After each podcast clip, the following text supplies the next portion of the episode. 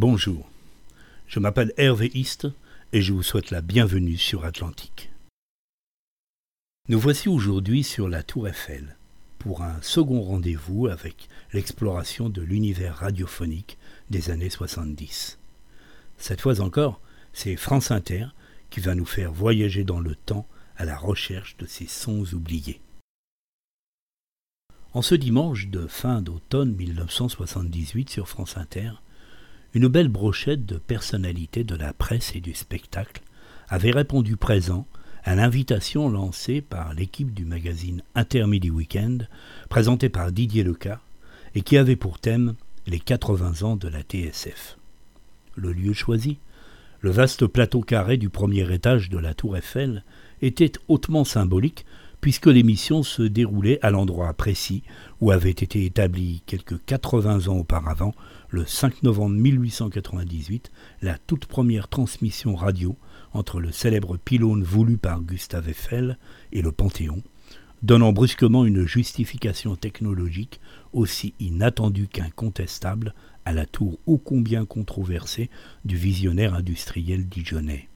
Rappelons à ce propos qu'elle n'était pas à proprement parler l'œuvre de M. Eiffel, puisque son architecte avait pour nom Stéphane Sauvestre, auteur de nombreuses réalisations, dont l'une des plus célèbres reste la chocolaterie Meunier, construite à Noisiel, en Seine-et-Marne, entre 1905 et 1908. Mais comme disait Kipling, ceci est une autre histoire. Pour en revenir à ce dimanche de novembre, les nombreux invités, célèbres ou un peu moins connus du public de 1978, se préparaient à partager avec les auditeurs non seulement leurs souvenirs et anecdotes, et Dieu sait s'ils en avaient à nous raconter, mais ils étaient aussi réunis autour du micro de France Inter pour nous offrir cette petite flamme, cette étincelle qui brûle dans le cœur et dans les yeux de tous ceux qui parlent du métier qu'ils font parce qu'ils l'aiment, parce qu'ils vivent leur vocation, mot qui a beaucoup à voir avec la passion. Il est une théorie construite pour l'essentiel sur la logique scientifique, mais dont l'évocation fait rêver.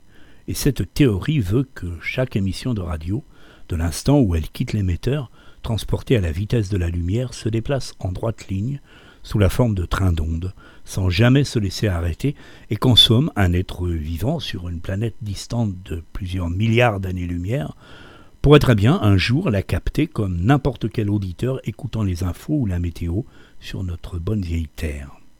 L'excellent film de 1997 Contact de Robert Zemeckis, à qui l'on doit entre autres la trilogie Retour vers le futur, illustre parfaitement cette théorie, puisque le fameux contact établi entre nos deux mondes sera fait par une jeune chercheuse en astrophysique euh, incarné à l'écran par euh, Jodie Foster, et le sera à la faveur de la réception de nos programmes audiovisuels captés par ses lointains voisins depuis la nuit des temps radiophoniques.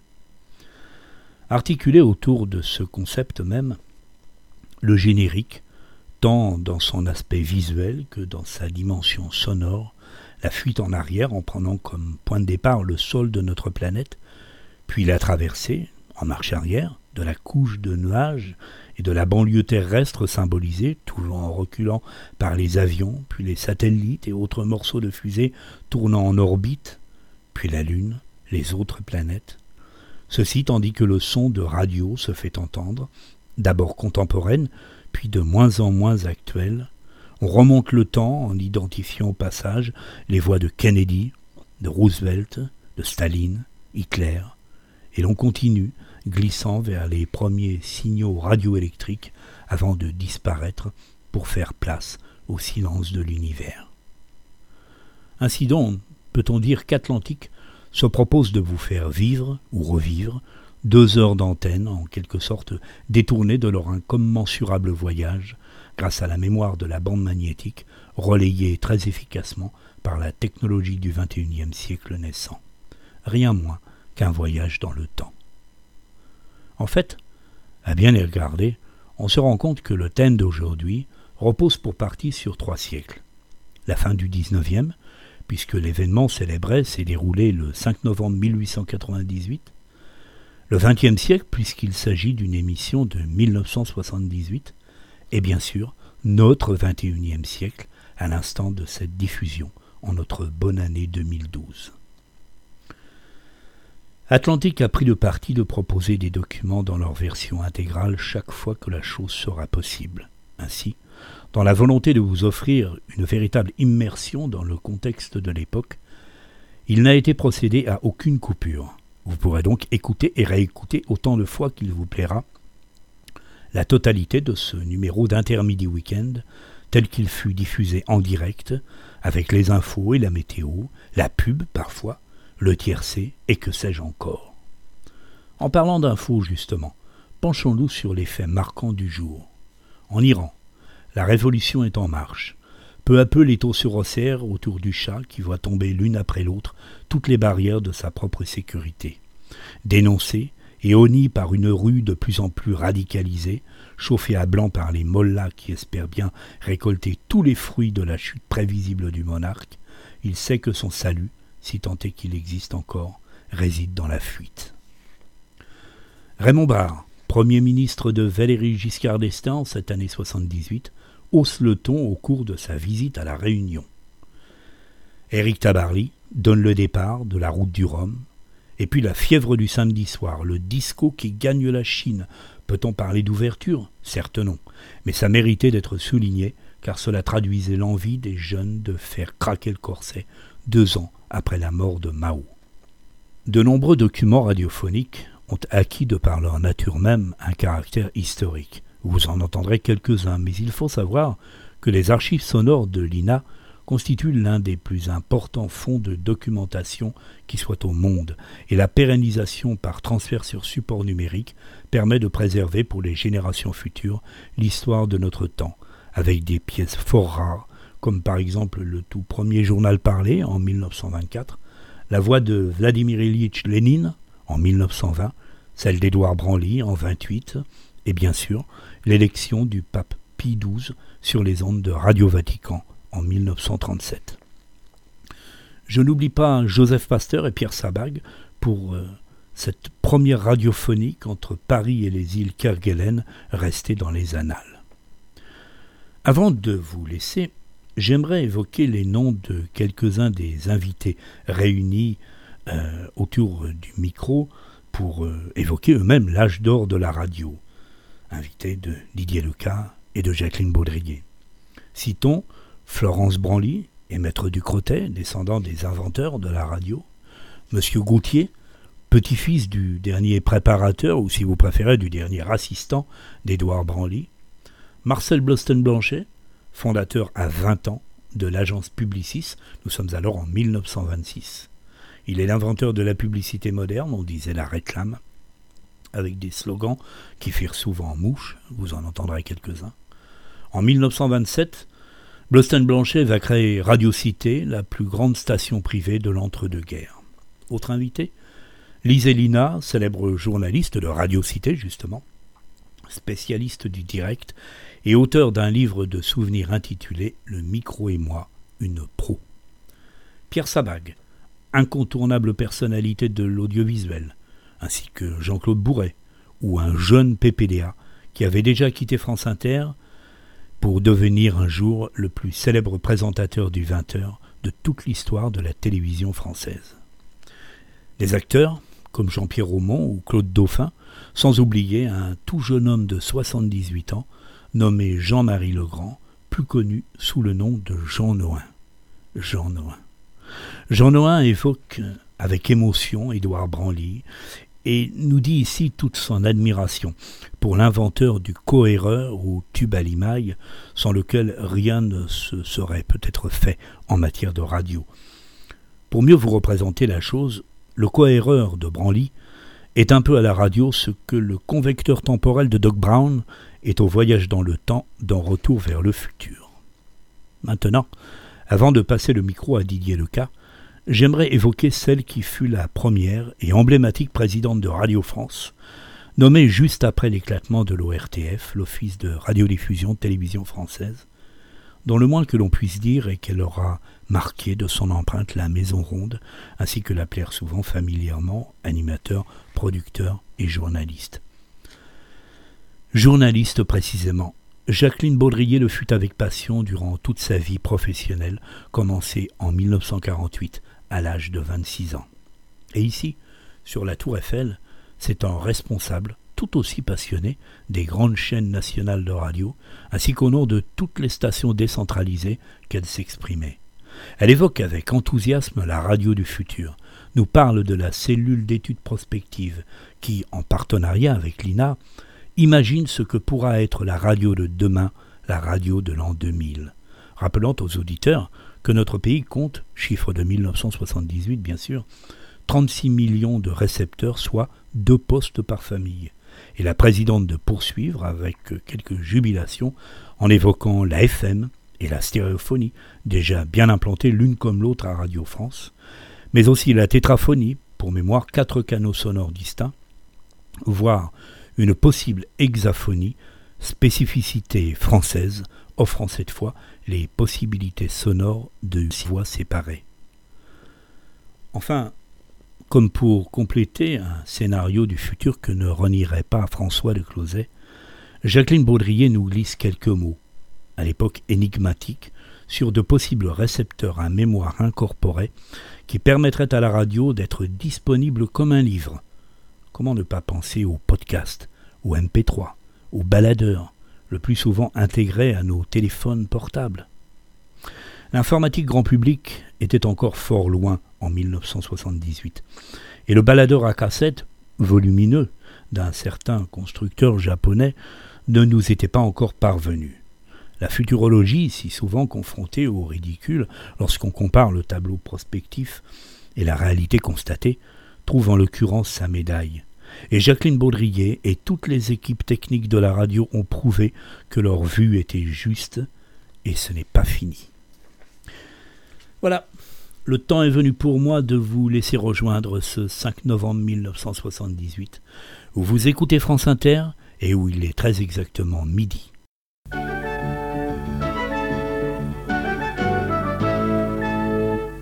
Intermidi week-end, Didier Lecard sur la Tour Eiffel.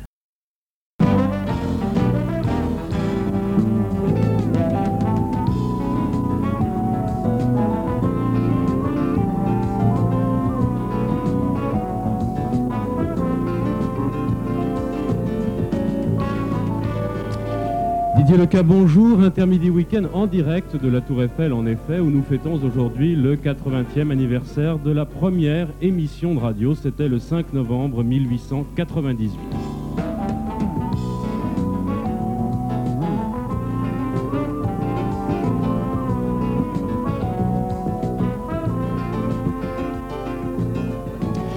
Oui, nous avons voulu fêter ce 80e anniversaire de la première liaison radio Tour Eiffel-Panthéon à l'endroit même où eut lieu cette grande première. Anniversaire, mais également fête de la radio qui porte bien ses années, et nous le verrons, avec de très très nombreux invités. Je dois dire qu'ils auraient pu être encore plus nombreux car euh, chacun souhaitait participer à cette émission et nous avons dû un petit peu euh, inviter ceux que nous pensions représenter certaines périodes de la radio, mais ils sont très nombreux à avoir vécu la grande aventure de la radio. Ceux qui peuvent témoigner de ces premiers instants de la magie des ondes sont avec nous, ceux qui ensuite ont participé à divers titres à la grande aventure de la radio moderne sont également avec nous, ceux enfin qui ces dernières années ont pu à France Inter découvrir un métier et réaliser une vocation. Ils seront là tout à l'heure, vous les connaissez tous très bien, ils sont célèbres désormais. Ils nous raconteront leur rencontre avec cet instrument exceptionnel qu'est la radio. Une édition spéciale d'Intermidi Week-end à laquelle nous associons tous nos confrères de la presse écrite qui nous ont fait l'amitié de venir passer ces deux heures en notre compagnie au premier étage de la Tour Eiffel. La Tour Eiffel, et nous en parlerons tout à l'heure, qui doit probablement sa survie au développement des télécommunications et de la radio. Une édition réalisée par Jean-Pierre Iserman et préparée avec Véronique Lambert de Grille. La radio a 80 ans, Jacqueline Baudrier, et je crois que c'est une radio qui partout dans le monde conserve une formidable présence et je crois aussi un grand potentiel d'avenir. Oui, la radio partout dans le monde, même dans les pays, et surtout dans les pays où la télévision est en plein essor, a réussi à dominer justement cette anxiété que la télévision lui avait fait éprouver. En dix ans, dans notre pays, en France, la radio a augmenté son audience de 10%, ce qui est énorme. Et quand on songe qu'il y a à peu près 30 millions de Français et de Françaises qui regardent chaque jour la télévision, il faut savoir aussi qu'il y a à peu près 25 millions de ces mêmes Français et Françaises de plus de 15 ans qui écoutent la radio. Alors, est-ce que l'on peut, nous parlons de l'avenir tout à l'heure de cette radio, est-ce que l'on peut rapidement euh, poser simplement une, question. Est-ce que cette radio a un avenir par rapport à la télévision, par exemple? Naturellement, elle a un avenir à condition de savoir l'appréhender, cet avenir, parce qu'une formidable révolution technique se prépare avec les satellites, avec les moyens euh, de télécommunication, avec les ondes sous-porteuses, avec les cassettes, et qui font que nous devons penser à ce que viendra, à ce que deviendra la radio euh, dans les années 2000. On a beaucoup parlé de la radio des années 80, maintenant je crois qu'il faut aller plus loin avec les satellites qui vont bientôt être euh, en état de service pour la télévision et pour la radio. Mais dès à présent, pour 18 millions de ménages, il faut savoir que l'on dispose en France de 36 millions de récepteurs et qu'un récepteur sur trois est équipé pour la modulation de fréquence. Et la modulation de fréquence est un des grands atouts d'avenir de la radio, en particulier de Radio France. Jacqueline Baudrier, je ne dirai pas au président directeur général de Radio France que nous avons des rendez-vous fixes avec l'information. Nous allons tout de suite rejoindre Michel Goujon pour les dernières nouvelles de la matinée. Petit à petit, jour après jour, les bastions de protection qui entourent le Shah d'Iran tombent. Ce matin encore, Téhéran est aux mains des émeutiers. Le quartier de l'université est le théâtre d'incidents violents. Comme une force trop longtemps contenue, les manifestants s'acharnent. Ils saccagent les magasins, arrachent les panneaux, dressent des barricades, incendient véhicules de transport en commun, voitures de pompiers et automobiles privées. Les hélicoptères survolent en rasmote le toit des maisons pour renseigner la police et la troupe. L'armée tire, et d'après notre envoyé spécial sur place François Vicard, il se pourrait qu'après les morts d'hier, il y en ait encore un certain nombre aujourd'hui. Le ministre de l'Enseignement supérieur, chargé des universités, vient de démissionner. Il veut ainsi marquer sa réprobation pour l'utilisation qui a été faite de l'armée hier contre les étudiants. Je vous rappelle que dans ces heures, il y aurait eu entre 7 et 40 morts. Les chiffres n'ont pas été officialisés. D'un côté, on avance que 7 enfants d'âge scolaire auraient été tués par balle. De l'autre, le ministre de l'Information précise que les rumeurs qui font état de décès sont fausses. Mais ce phénomène de révolte aveugle n'est pas simplement sensible dans la capitale iranienne. En province, si la tension est plus supportable, des défilés monstres ont eu lieu hier, des défilés qui regroupaient jusqu'à 250 000 personnes, et ce, dans au moins 23 villes. Je vous parlais en commençant de l'effondrement de la situation. Elle se dégrade parallèlement sur le plan politique. D'après des renseignements qui nous sont parvenus en fin de matinée, les opposants laïcs seraient sur le point de se rallier aux opposants religieux. Jusqu'à présent, on pensait que l'opposition politique se laisserait tenter par les ballons d'essai envoyés par le régime. Depuis quelques heures, il semblerait que cette opposition ait fait un autre choix. Elle rejoindrait les rangs des opposants religieux. Un poids qui risque de faire pencher la balance et qui devrait précipiter l'accélération de la dégradation de la situation en Iran. Une dernière précision, elle est peu importante mais significative, il n'y a plus d'essence chez les distributeurs. On sait que ce genre de fait provoque comme état de panique et comme trouble dans une population hypersensibilisée. Une armistice dans la grève des marins. Ils reprennent leur travail demain. Une trêve dans celle des éboueurs parisiens. Ils reprennent aussi leur travail dans 24 heures. Une pause dans les débrayages, les mini-grèves, les mouvements des personnels à la radio et la télévision, mais toujours des grèves à la SNCF, nous allons y revenir, et des mouvements spontanés dans les PTT. Voilà le climat social en France. Les quais de gare ce matin ne sont pas déserts. À Paris-Est et Paris-Nord, le trafic est normal. Perturbation à Saint-Lazare et Montparnasse. 60% du service à Austerlitz et Paris-Lyon. Pour la banlieue, rien à signaler à Saint-Lazare et Montparnasse. Un train sur deux à Paris-Est et Paris-Nord. Trafic suspendu à Invalide et réduit à Austerlitz et Lyon. Riche, le voyage de Raymond Barre à La Réunion. Ce ne sont pas les déclarations qui manquent, et on a un peu l'impression que cette visite fait fonction de haut-parleur. Comprenez-moi, tout ce que dit le Premier ministre là-bas est amplifié ici. Et comme à l'habitude, il faut savoir lire entre les mots. Est-ce vraiment et simplement un appel aux Réunionnais à se rassembler autour de Valéry Giscard d'Estaing que fait Raymond Barre quand il déclare Si le général de Gaulle a voulu que le président de la République fût élu au suffrage universel, c'est pour qu'il ne soit pas le sous-produit des partis, mais l'homme choisi par les Français pour conduire le destin du pays. Sur le continent, cela sent le régime des partis, et pour que l'on ne se méprenne pas, le Premier ministre d'ajouter Nous ne reviendrons pas à ce genre de régime, les Français ne l'admettraient pas. Un ton de fermeté donc, encore renforcé par la réponse qu'il a apportée hier lorsqu'un maire se plaignait à lui de ne pas recevoir de crédit. Je n'apprécie pas ceux, a-t-il dit, qui ne veulent pas comprendre qu'il faut remettre de l'ordre dans ce pays. La route du Rhum, ce n'est pas le titre d'un roman de Blaise Sandrard, c'est le titre donné à une course de bateau dans le port de Saint-Malo et maintenant en direction du large. 40 concurrents à bord des plus beaux voiliers du monde vont pendant un mois connaître les dangers de l'Atlantique jusqu'à la Guadeloupe. Lorsque l'on parle de cette course, on la qualifie volontiers de première transat française. En ce moment même, le départ est donné et oserais-je dire en tenue de Yakman sur le quai Henri Vincent. Attention pour le départ. Attention pour le départ. 5, 4, 3, 2, 1, top voilà, c'est parti pour les 38 solitaires de la route du Rhum. Vous venez d'entendre Eric Tabarly qui, à bord de l'Armorique, a donné le départ à la radio. Euh, départ confirmé par un coup de canon de 105 de l'aviso commandant de Pimodon de la Marine nationale. De mémoire de Malouin, je vous assure qu'on n'avait jamais vu autant de monde sur les remparts de la vieille cité corsaire et sur l'eau, tout ce qui peut flotter, des Old Gaffers, les vieux gréments, jusqu'à la planche à voile, en passant par tous les types de voiliers, d'embarcations à moteur, chalutiers, vedettes, s'était donné rendez-vous dès 9h ce matin pour assister à ce spectacle vraiment fantastique. Ils sont maintenant 1500 à 2000 qui évoluent autour de la zone interdite réservée au sol solitaire. Le temps est assez beau et un bon vent euh, de sud-est souffle. C'est donc un départ au portant, allure portante. C'est l'Américain Philip Weld qui est maintenant en tête. Euh, il y a bien placé également, vous savez c'est difficile de, les situer les concurrents. Il y a Alain Collat, il y a Bruno Perron, le Suisse Pierre Fellman et euh, Philippe Poupon également, qui d'ailleurs avait franchi le premier la ligne de départ. Mais maintenant il a été rattrapé par l'Américain Vous entendez le salut de l'Armorique. Cela ne signifie d'ailleurs absolument rien. Vous savez, un départ euh, qui franchit la ligne, ma foi, le premier. Il y a maintenant 4000 milles à courir, c'est-à-dire plus de 7000 km jusqu'à Pointe-à-Pitre. Mais dans une course, on s'engage toujours on s'engage toujours dans une course, même très longue, comme s'il s'agissait d'une régate de quelques heures. Nous nous retrouverons dans le journal de 13h en direct avec ce C'est ce que j'allais vous proposer, Henri. Voilà les principaux titres qui seront développés dans le journal de 13h, donc développé par Thierry Bourgeon. Et maintenant, brièvement, Christian Magdelaine, une page pratique Tout comme les ouvriers ou les employés, de nombreux cadres sont aujourd'hui à la recherche d'un emploi. Un organisme a été spécialement créé à leur intention pour les aider dans leur démarche. Il s'agit de l'APEC, Association pour l'emploi des cadres. Des représentants de cet organisme viendront demain à la permanence des informations services avec une partie du fichier des 3500 offres dont l'APEC peut faire état actuellement. Ils seront également à la disposition des étudiants titulaires d'un diplôme d'études supérieures permettant d'accéder à la position de cadre.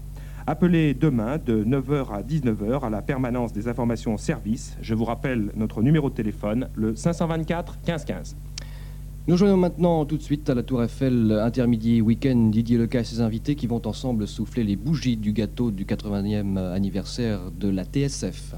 80e anniversaire, 80 bougies en effet, puisque c'était le 5 novembre 1898, je le rappelle ici même, à la Tour Eiffel un petit peu au-dessus, puisque cela se passait au troisième étage, qu'Ernest Roger envoyait un signal radio jusqu'au Panthéon, distant de 4 km. C'était en morse les 14 lettres du nom d'Eugène Ducretet, Ducretet qui était au Panthéon pour recevoir ce signal grâce au matériel inventé euh, par Branly et Popov et construit par lui. Il n'y a naturellement aucun enregistrement de cette émission qui était en morse, mais nous avons retrouvé un document à l'INA.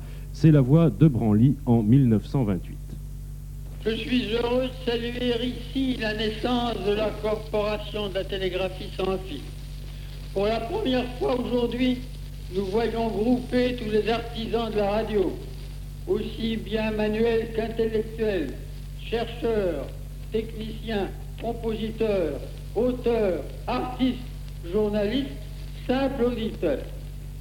Parmi ces artisans, il est même des héros, ces admirables radiophonistes de l'aviation, de la marine, de la guerre. Non contents d'être unis, les artisans de la radio ont voulu avoir une âme commune. Or, c'est de toute cette âme qu'ils s'inclinent et que je m'incline avec eux devant Notre-Dame de Bonne Nouvelle, patronne de la radio. Le cordon était coupé au propre comme au figuré. La TSF venait de trouver son indépendance en se séparant du télégraphe, inventé au début du XVIIIe siècle et modernisé au XIXe, après l'apparition de l'électricité. Et tous, ceux qui ont permis cette aventure dans le désordre, Ampère, Thomson, Morse, Popov, Hertz, Marconi, Lodge, Ducretet, Branly, Maxwell, Paul Gégou et bien d'autres, ont laissé un nom dans l'histoire. Je crois qu'il faut bien comprendre que le 5 novembre 1898, c'était la première émission de TSF. Les premières émissions de radio parlée apparaîtront plus tard, en 1920-1922, après les expériences de radio militaire du général, Ferrier, toujours ici à la Tour Eiffel en 1903. Programme radio avec des informations destinées au public qui commenceront par des bulletins météo. Écoutez l'un des tout, tout premiers documents sonores qui nous est resté et qui est lui aussi conservé par l'INA, c'est la voix de Lénine en 1920.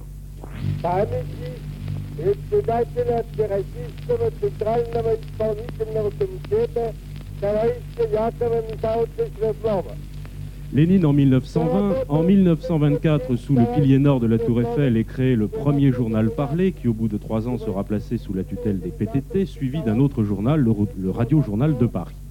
La TSF devient radio rapidement et grandit, elle s'organise, après les informations naissent les programmes.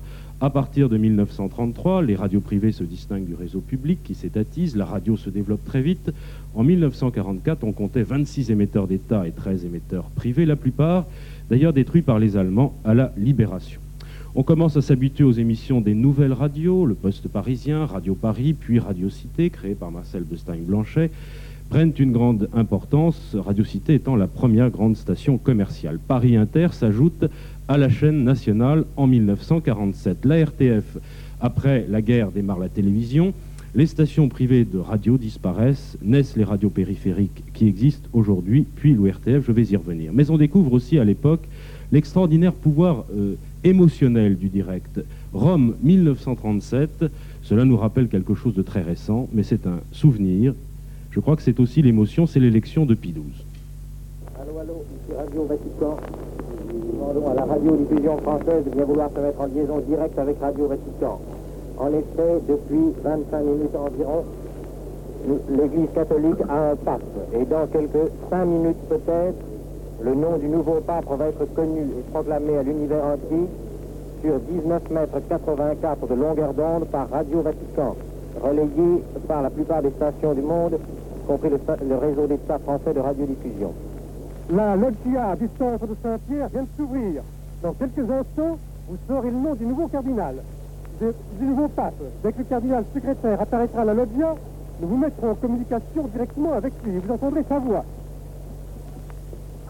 Annuncio vobis gaudium magnum.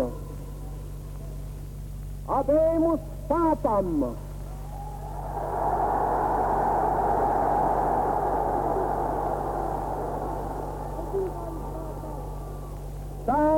Romane, Ecclesie,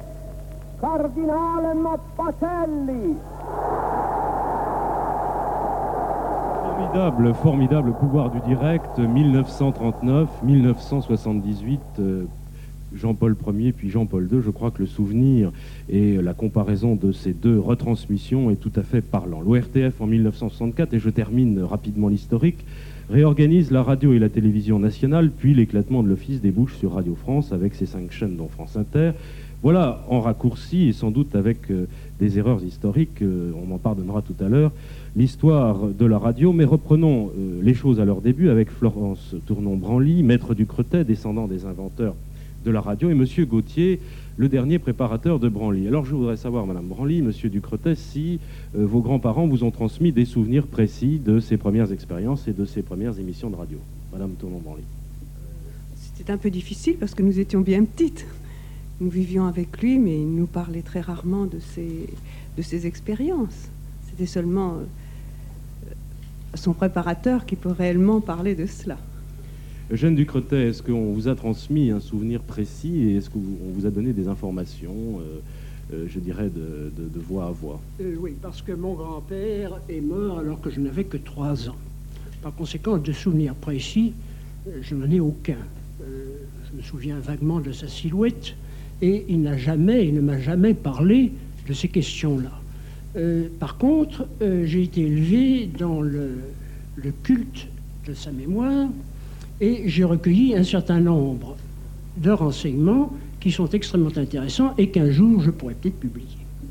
Bien, bah voilà une information. Peut-être pourriez-vous euh, nous en communiquer quelques-unes. Monsieur Gauthier, alors vous, vous avez été le dernier préparateur de Branly que vous avez côtoyé dans son laboratoire. C'était un grand scientifique.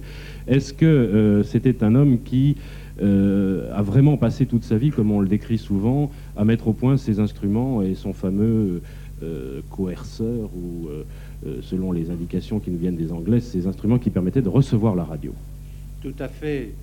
Il est bien évident, quand on reprend les communications scientifiques du moment, les notes qui ont été publiées dans les diverses académies, qu'elles soient françaises ou étrangères, de même que quand on compulse les journaux spécialisés de l'époque, il est certain que le tube à de Branly, qui déroulait directement de ses expériences fondamentales en 1890, il est certain que la télégraphie sans fil a trouvé là son moyen de réalisation directe.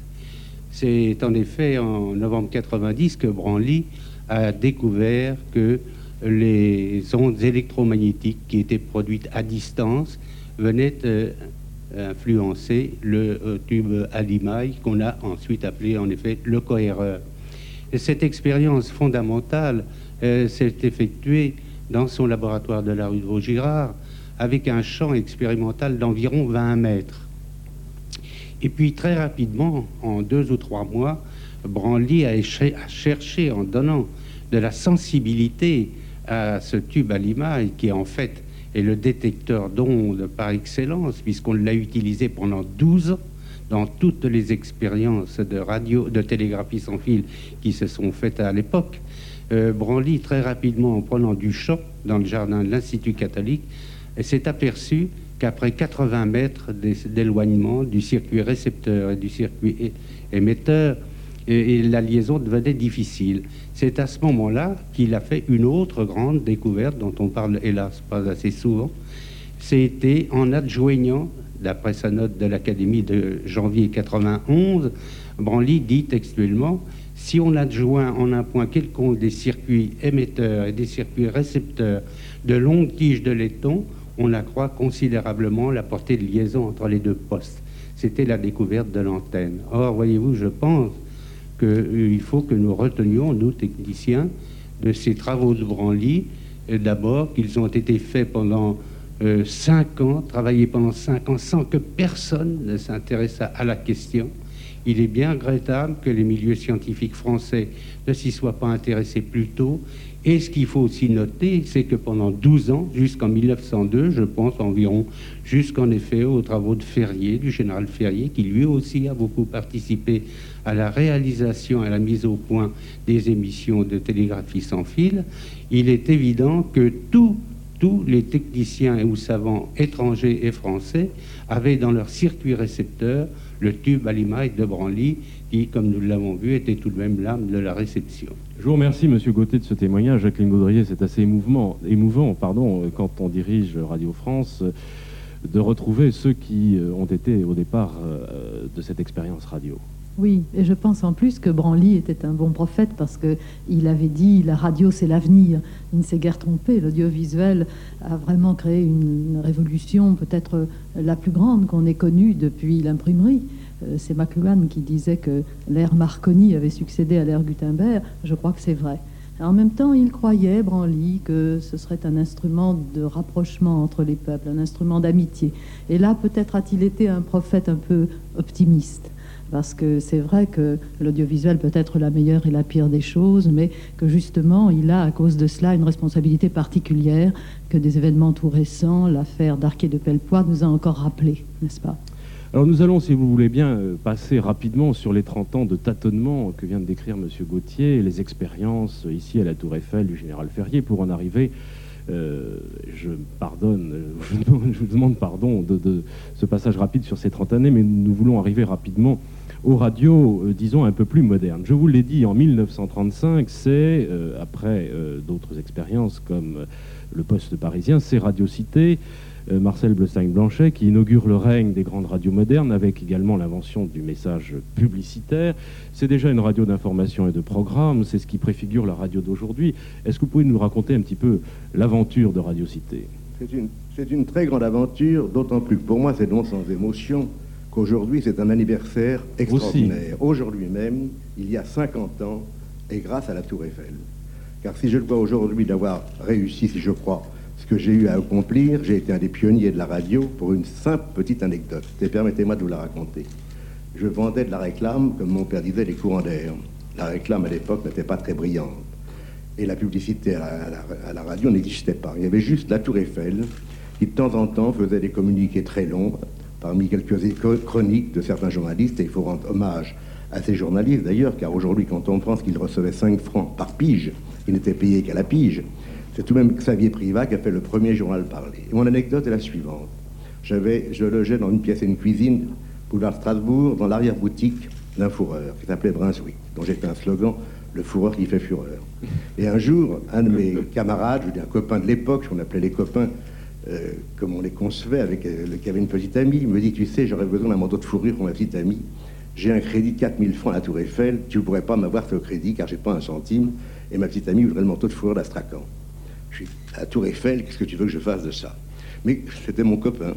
Alors je vais trouver Brunswick, qui était mon client, qui dépensait à tout, à tout casser euh, peut-être 10 ou 12 000 francs de l'époque en publicité, et j'ai essayé de plaider la cause du manteau de fourrure payable en marchandises à la Tour Eiffel. C'est-à-dire que grâce à ça, Brunswick, naturellement, donnait un manteau de fourrure, mais recevait en échange des courants d'air. Mais j'étais convaincu, pour mon copain, qu'il fallait absolument l'aider. Bref, j'ai rédigé un communiqué, au moins de deux pages et demie, vantant les mérites de la fourrure du Brunswick, de ses qualités. Et je l'ai fait à peu près en me disant, M. Brunswick a été bien gentil de m'accorder sa confiance. Bien, mais deux, deux heures après, trois heures après peut-être, à ma grande stupéfaction, deux personnes, deux femmes sont venues et ont acheté deux manteaux de fourrure d'Astrakhan. C'est ce jour-là, je dois le dire, que ma, ma voix s'est ouverte et que j'ai compris l'importance de la communication. Ça a été pour moi extraordinaire. Et c'est pourquoi, à partir de ce moment-là, j'avais la même passion pour l'aviation, j'avais un avion qui faisait du 100 à l'heure. J'ai fait le tour de France pour trouver tous les postes d'État et j'ai été le premier à avoir, sur tous les 18 postes d'État de France, à faire de la publicité sous une forme déguisée qui s'appelait les primes. Et ces primes, c'était très important parce que ça a permis aux postes qui n'avaient pas d'argent, car les PTT ne leur donnaient pas beaucoup d'argent pour leur programme, Oui. de faire cette publicité. Alors c'est pour moi, croyez-vous, que peut-être si je suis aujourd'hui un des pionniers, je suis aussi reconnaissant à la publicité de la Tour Eiffel de m'avoir permis d'être ce que je suis. Bien, voilà, je crois, une Je histoire. voudrais ajouter toutefois Ah, quelque oui, oui. chose. Si vous permettez, je ne veux pas Oui. abuser du micro. Donc c'est qu'à mais- la radio, la vertu, c'est d'être bref. Comment? Je dis qu'à la radio, une des vertus, c'est d'être bref. C'est d'être bref. Eh bien, la dernière chose que je voudrais tout de même dire, c'est qu'en 1935, il y avait naturellement le journal parlé que Xavier Privat avait fait. Mais en 1935, c'est tout de même à Radio Cité que le premier car a été construit pour faire des émissions extérieures et qu'on a pu enregistrer des choses exceptionnelles. La concurrence était déjà vive à l'époque? Pas tellement. Elle, était surtout entre postes privés plutôt qu'entre les postes d'État. Est-ce que vous aviez un contact avec votre public? Est-ce que Constant. et déjà vous le également- Je discerniez voudrais aussi, c'est difficile, c'est trop long à expliquer, nous avons fait aussi les premières émissions privées. Et tous les jours, nous donnions dans tous les cinémas de Paris 7000 places gratuites pendant que les cinémas s'arrêtaient entre 7h et 8h. Et nous faisions les- le crochet radiophonique, la famille du raton, dont on va en parler également, des grandes émissions, et on réussit grâce à cela. À Radio Cité, Liselina, qui sera plus tard l'une des grandes figures sonores de la très célèbre famille du raton, eh bien aujourd'hui, Liselina publie chez Pierre Arrêt un livre de souvenirs, Le micro et moi. Avec la radio Liselina, vous avez connu l'aventure du direct ou le risque absolu, je crois, car le direct, c'est toujours le risque à la radio. Et je vous propose d'écouter l'un de vos reportages, c'était en 1946. Et nous voici devant le kiosque à journaux de la place de la République, à l'angle de la rue du Temple. Nous sommes entourés d'une foule non pas d'acheteurs, je crois, mais plutôt de curieux qui sont un peu attirés par notre micro. Nous allons dire bonjour à la marchande qui est un marchand. Bonjour monsieur. Madame, Ne vous ennuyez pas trop monsieur, vous devez être un peu délaissé par votre clientèle habituelle. ben, ce n'est pas la clientèle qui me délaisse, c'est moi qui n'ai rien à leur vendre. Vous n'avez rien à leur vendre? Qu'est-ce que vous pensez monsieur de la grève des journaux du quotidien? Ben, je pense que ce n'est guère le moment. Est-ce qu'on vient vous demander quelquefois des nouvelles ou bien on vient tout de même vous demander les journaux Ben, on vient me demander quand est-ce qu'ils vont paraître. si, si toutefois tu pouvais savoir quand est-ce qu'on... Voilà, Liselina, ce que l'on faisait à la radio en 1946 en direct lorsque l'on couvrait, euh, comme journaliste et comme reporter, euh, la grève des journaux. Est-ce que le direct, euh, à l'époque, posait des, des- des problèmes particuliers? Est-ce que c'était vraiment euh, toute la radio où tout se passait Il y quasiment avait un problème dont on a direct? pu se rendre compte à l'instant même, c'est que le son était beaucoup moins bon que ce que je fais aujourd'hui, parce que les voix sont beaucoup plus posées. Euh, les vrais problèmes du direct, non, au contraire, moi je préférais le direct à l'enregistrer. D'abord, nous enregistrions très peu, peut-être par économie, il faudrait le demander à M. Bleusten. Peut-être. euh, euh, Vous allez régler, régler vos comptes maintenant? Ah non, non, mais je crois que ça coûtait très cher les équipements disques. Ouais. Alors nous avons été élevés au direct. Les duratons, nous les faisions absolument en direct, sauf pendant la guerre, bien sûr, pendant la drôle de guerre, puisqu'il fallait censurer les émissions. Mais le direct est une chose absolument passionnante. D'abord, il n'y a pas moyen de se rattraper. C'est euh, une éducation complète de tout le métier qui a servi aussi bien dans ma carrière à moi, à la radio, que même plus tard à la télévision. Alors je pense que le grand souvenir de votre carrière, ce n'est pas la couverture de cette euh, euh, grève des journaux en 1946. Est-ce que vous avez le souvenir de votre plus grand reportage ou de ce qui vous a paru le plus intéressant dans votre vie professionnelle? Écoutez, en 40 ans, j'ai beaucoup de Oui. souvenirs. La preuve, ça fait un livre. faire un choix. Euh, j'ai un choix un peu bête, c'est-à-dire à mes débuts, je me suis trompée de train pour me prendre mon premier reportage. J'avais été désignée par euh, Jean-Antoine, qui était le directeur général de Radio Cité à l'époque, pour aller re- recevoir avec Félix Lévitan, qui d'ailleurs à l'heure actuelle est à l'équipe et s'occupe du Tour de France, recevoir à bord de Normandie euh, Lucien Lelon, Charles Boyer et Marcel Thiel. Et au moment de partir, Antoine m'a appelé en me disant Vous partez seul, Félix, euh, Félix Lévitan est malade. C'était mon premier direct, j'ai eu une trouille épouvantable. Je suis partie, j'ai pris le train, toute contente de me trouver en première classe. Et quand le contrôleur est arrivé, je lui dis Pardon, monsieur, à quelle heure arrive-t-on au Havre? Il me dit On va pas au Havre, ma petite dame, on va à Lisieux. J'ai dit c'est très embêtant, il faut, signer le signal, il faut sonner le signal d'alarme. Faut absolument que je sois à l'heure pour Normandie. Il me dit vous êtes complètement folle, on ne tire pas le signal d'alarme comme ça. Que vais-je faire? Vous prendrez un taxi. À Lisieux, il n'y avait pas de Tancarville. J'ai pris un taxi, je suis arrivée à la Transat et j'ai raconté mon histoire à un garçon qui s'appelait Gaston Bénac, qui était très connu comme journaliste sportif, en lui disant surtout ne dites rien. Et leur morqueur nous a amenés jusqu'au bateau. Et je suis arrivée jusqu'à Marcel Thiel, à qui j'ai demandé une question idiote, parce que je ne connaissais rien en sport. Quelles impressions avez-vous de- d'Amérique? Il me répond en direct, je rappelle que c'était mon premier direct. Et vous, que- quelles impressions avez-vous de Ah, Il paraît que dans le bureau de M. Marcel Bleustein-Blanchet, on s'est beaucoup amusé, parce qu'on on écoutait en direct cette émission et que c'était la première. Avec Pierre Sabac, tout à l'heure, nous évoquerons d'autres souvenirs de, de ces reportages tout à fait extraordinaires de la radio naissante. C'est l'heure euh, des titres, il est 12h30.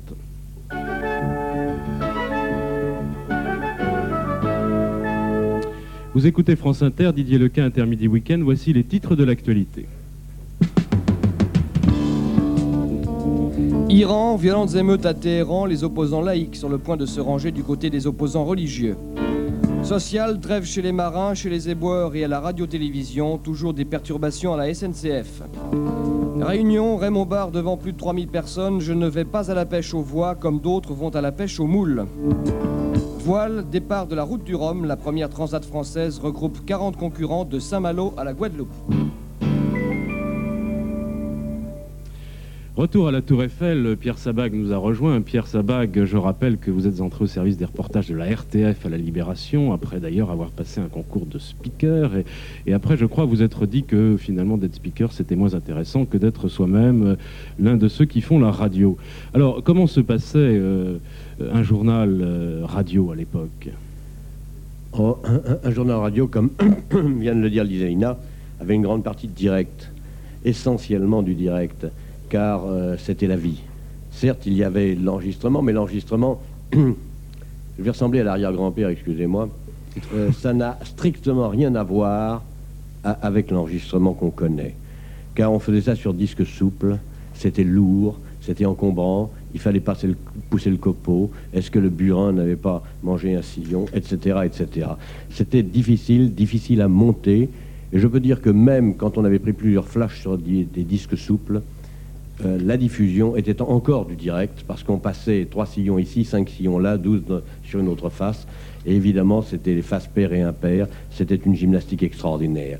Mais vraiment, le journalisme radiophonique a été, est et restera toujours du direct, je pense. D'ailleurs, ne sommes-nous pas en direct en ce moment? Absolument, je crois que la radio c'est l'instantané, on y reviendra tout à l'heure avec ceux qui vous ont euh, suivi et qui euh, ont fait après vous de la radio et je crois qu'il y en aura encore beaucoup d'autres. Simplement, euh, techniquement, que- comment cela se passait-il? Est-ce que vous aviez un matériel extrêmement lourd euh, Vous ne pouviez pas faire de montage sur les disques ou c'était difficile? Non, mais par exemple, si vous voulez, moi je, je- je suis né à cela, c'est pas parce que nous sommes à la Tour Eiffel, mais c'est vrai, euh, c'est parce que la radiodiffusion a commencé par la radiodiffusion militaire du général Ferrier. Et moi, j'ai commencé aussi avec les militaires comme correspondant de guerre.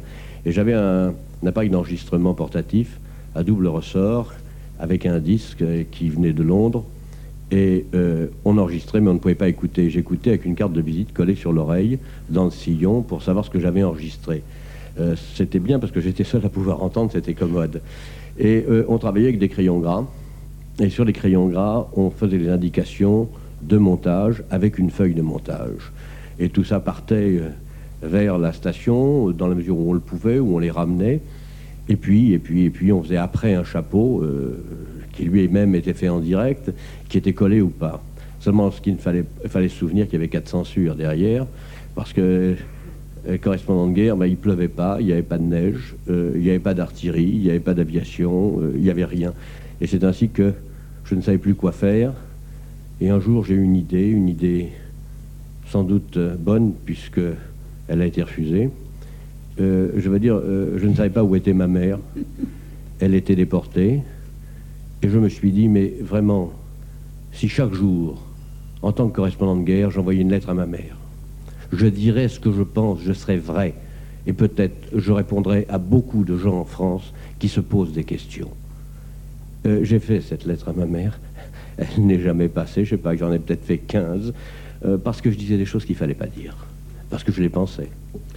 Liselina, est-ce que, euh, à l'époque de cette radio naissante, encore une fois, un peu avant la guerre et, et juste après, à la libération, est-ce que, à votre avis, le public était un public très fidèle, euh, qui suivait vos émissions, qui suivait les feuilletons? Est-ce que, par rapport à aujourd'hui, le public est peut-être un petit peu plus dispersé parce que les moyens sont plus nombreux, à l'époque, vous aviez un contact comme un acteur a un contact avec son public? Oui, le public était terriblement fidèle à tel point qu'il protestait lorsque on ne passait pas à l'heure à laquelle il attendait que nous passions.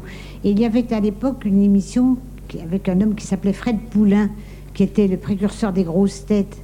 Il parcourait Paris avec son gros car rouge et partout où il passait, il y avait des attroupements. Et lorsque par hasard l'homme de la rue, c'est ainsi que s'appelait l'émission, ne passait pas, il y avait un courrier considérable. Et on s'attachait tellement aux gens que, que ce soit Jean-Jacques Vital, à qui je voudrais rendre hommage ici, parce que il est un des prédécesseurs des grands animateurs de notre époque. Il, était, il pourrait être aujourd'hui un animateur chez vous, à Europe ou à Luxembourg ou n'importe où.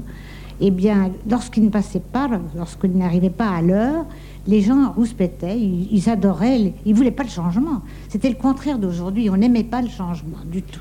Alors la radio fait des progrès rapidement sur le plan technique comme sur le plan de la qualité de l'information euh, qui est délivrée, la qualité des programmes. Et nous allons retrouver Joseph Pasteur, Pierre Sabag, pour la première liaison radio avec les îles Kerguelen, à l'extrême sud de l'océan Indien, à la hauteur de l'Australie et de la Nouvelle-Zélande. Et c'était encore une première radiophonique. Allô, les Kerguelen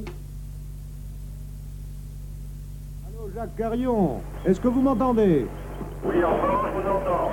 Bon, est-ce que vous voulez me dire très rapidement, à l'occasion de cette première liaison entre les Kerguelen et Paris, le temps qu'il fait aux îles Kerguelen à l'heure où vous nous parlez? À l'heure où je vous parle, il est 9h30 au Kerguelen, à part au Français, il est 9h30 du soir. Le temps qu'il fait ici, euh, c'est un temps assez variable parce qu'il change très rapidement. Nous avons eu du beau temps pour le débarquement, mais les opérations de débarquement ont été interrompues aujourd'hui, la mer est un peu plus forte, et la météo nous signale pour demain un temps de nord-ouest, ce qui reporterait l'opération du débarquement à mercredi ou jeudi, évidemment en tenant compte de ce mauvais temps. Voilà déjà une étape dans l'évolution technique de la radio, c'était dans les années 50. Euh, Je crois que l'aboutissement euh, pas l'aboutissement, mais en tout cas les progrès récents euh, de la radio en matière de qualité et en matière de progrès technique. C'est l'année dernière, Jacqueline Baudrier, et nous allons en entendre un extrait dans un instant, le fameux concert de Pékin retransmis en direct cette année. oui, oui, je dis l'année dernière, on, en a parlé au moment du MIP TV. C'était cette année ce concert de Pékin en direct et en stéréophonie. Et par satellite. Et par satellite. Et c'était extraordinaire parce que la qualité sonore était si bonne que avant que le concert commence, on entendait le moindre chuchotement des spectateurs dans la salle de Pékin. Je crois que le papier d'un bonbon, on l'aurait entendu.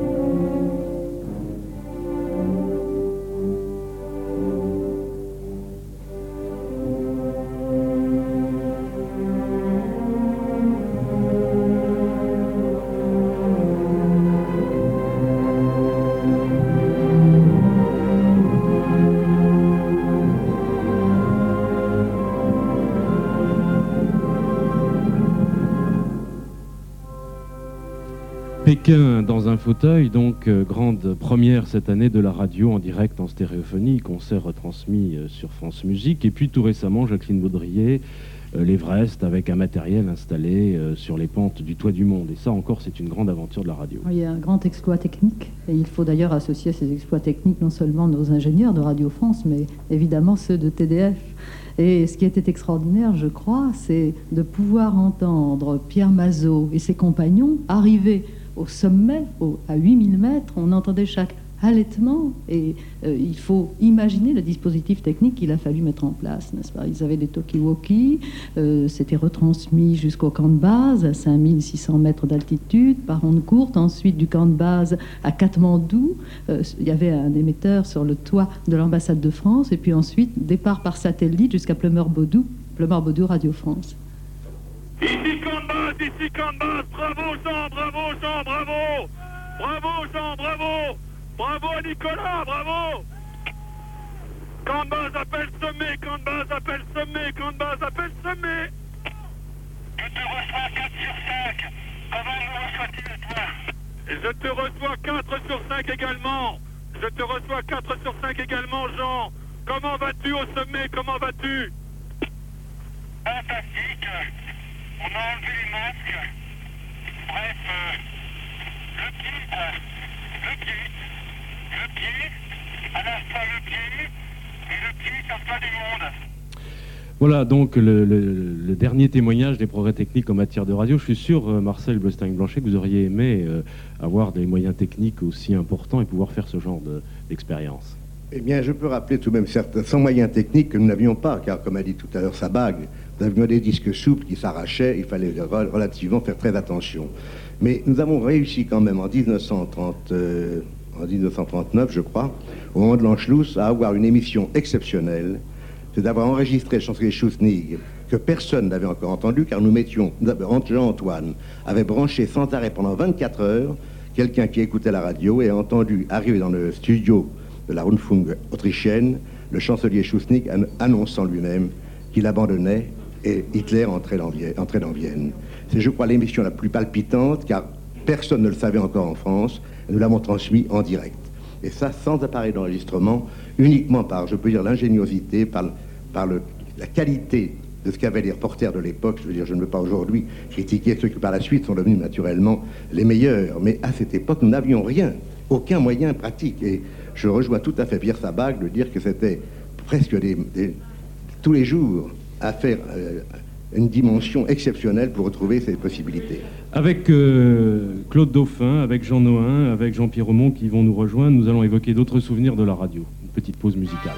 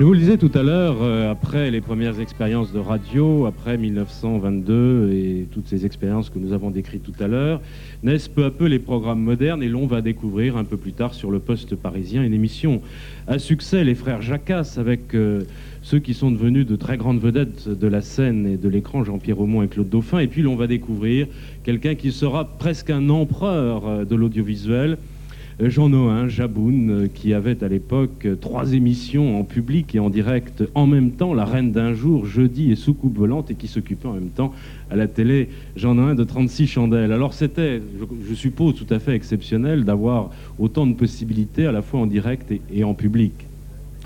Écoutez, pour remonter beaucoup plus haut, il faut dire que ce que vous fêtez aujourd'hui, je n'étais pas né en 98. À deux ans près, j'ai raté mon entrée. non, parce que je suis né simplement en 1900. Et mes tout premiers contacts avec la radio, ça a été, mon frère Claude est là pour en témoigner, ce petit appareil de radio qu'on nous avait donné quand on avait moins de 14 ans et qui ne faisait que le ti-ti-ta-ta, c'est-à-dire le morse. Nous n'avions pas faire marcher, bien entendu, parce que nous n'avions jamais été très scientifiques, mon frère et moi. Mais enfin, nous avions un appareil radio, mais c'était du morse. C'était Voilà. pas la radio comme euh, nous l'entendons aujourd'hui. Tu confonds avec le morse, qui a succédé à Monsieur Chappe. C'est cette radio, Enfin, ça, ouais. c'est cette radio de 1900 qu'on évoquait au début de cette émission avec l'expérience du Cretet Branly. Oui, bien sûr. Parti d'ici. Alors, parlons un petit peu des, des programmes et de la radio euh, de, de cette époque. Euh, Claude Dauphin et Jean-Pierre Aumont. D'abord, les frères Jacasse, c'était quoi? Bien, les frères Jacasse, c'était des échos quotidiens euh, sur la vie parisienne et ses environs. Hebdomadaire. Hebdomadaire. Ah oui, on ne le faisait qu'une fois La par semaine. mémoire qu'il a. ce que Je crois, je crois. Ah, les frères Jacasse, non, c'était quotidien. C'était sûr. Non, Mon pauvre C'était Jean-Pierre. quotidien, Claude. Oui. Ah bon, ben j'avoue, n'a plus de C'était- mémoire. Non, non, c'était Écoutez, quotidien. mettez-vous d'accord, disons que c'était fréquent. Voilà. C'était très très fréquent. Très c'est- suivi, en tout cas. Non, euh, c'était euh, un petit compte rendu comme il y en a aujourd'hui sur la vie parisienne que nous faisions Jean-Pierre, Blanche Montel et moi. Et Blanche Montel n'est pas avec nous aujourd'hui, mais j'espère qu'elle nous écoute parce qu'elle est retirée dans le midi où elle bien de la chance. Et euh, à tous les trois, nous faisions les frères et la, la sœur Jacasse par conséquent. Et nous avions notre spécialité qui n'était pas très très maligne, il faut bien le dire, mais à l'époque ça paraissait très fin. Nous avions une petite crécelle et entre chaque écho, nous faisions. Ça faisait beaucoup rire. Jacqueline Baudrier, vous voulez pas qu'on passe ça comme virgule on sonore dans les journaux difficile dans ce On n'a rien inventé, il y a On a- beaucoup de virgules sonores dans nos journaux. On devrait prendre des sifflets et des crécelles. Et alors, euh, sur le plan euh, technique, ça se passait comment Vous aviez un studio bien installé ou bien c'était Ah, bah encore oui, bricolé Vous savez, vous- vous- C'était euh, sur, euh, sur les Champs-Élysées. C'était au poste parisien, oui, c'était un très grand studio, très beau, que d'ailleurs, les- je crois, les, les occupants se, ont beaucoup occupé pendant l'occupation, mais euh, et qu'on a fort heureusement retrouvé d'ailleurs.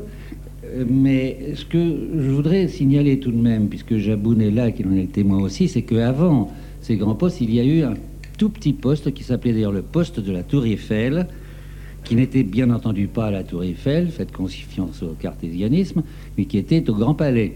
Et dans, la- dans un sous-sol du Grand Palais, il y avait un tout petit studio où nous avons donné des émissions, Jaboun et moi et tant d'autres, pendant très longtemps, qui était le poste de la Tour Eiffel et où le technicien était, il n'y avait pas une cabine d'écoute, il y avait pas, il y avait une petite table avec des petits instruments. C'était Paul Castan qui était à l'époque l'ingénieur de notre de notre émission.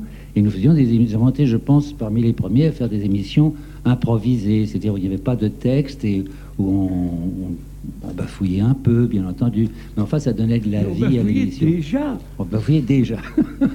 Jean-Pierre Aumont, c'était important d'être à la radio quand on voulait faire une carrière d'acteur, par exemple. C'était un bon Ah, bah, je tremplin. pense bien. Euh, à cette époque-là, la télévision n'existait pas. Et euh, c'était se, faire énormément d'amis. À domicile. Nous, nous y attachions pub- beaucoup d'importance. Le public vous retrouvait après, sur scène, par exemple, qui venait vous voir parce qu'il vous écoutait à la radio. C'est probable, oui. Sûrement, absolument. Écoutez, les, les- les gens euh, avaient la même passion pour les acteurs, de, enfin pour, les, pour le personnel artistique de la radio qu'il a pour le cinéma. On avait des lettres de, de fans, comme euh, D'ailleurs, encore aujourd'hui, je crois, je suis persuadé que vous en recevez, que, que tous les gens qui font de la, radio euh, continuent à avoir une clientèle parce que c'est très normal puisqu'on s'adresse aux gens chez eux qui sont touchés beaucoup plus directement.